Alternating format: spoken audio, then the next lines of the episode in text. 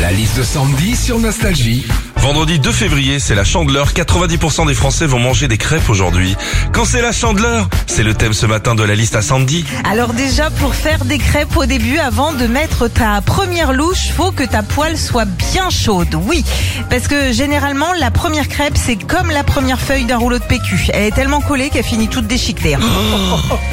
à la chandeleur aussi, quand on fait des crêpes, il y a plusieurs techniques pour la manger. Ouais, on a toutes et tous notre petit rituel. Alors il y en a qui la plient en portefeuille ou en triangle, il y en a qui la roulent, et puis il y en a comme moi qui s'en foutent de partout. hein. Enfin parce que c'est bien de le savoir pour sa culture personnelle, on fête la chandeleur 40 jours après Noël en souvenir de la présentation de Jésus au temple. Ok, mais c'est quoi le lien entre cet événement historique et les crêpes Mis à part un prétexte pour se goinfrer? Philippe et Sandy. 6h-9h sur Nostalgie.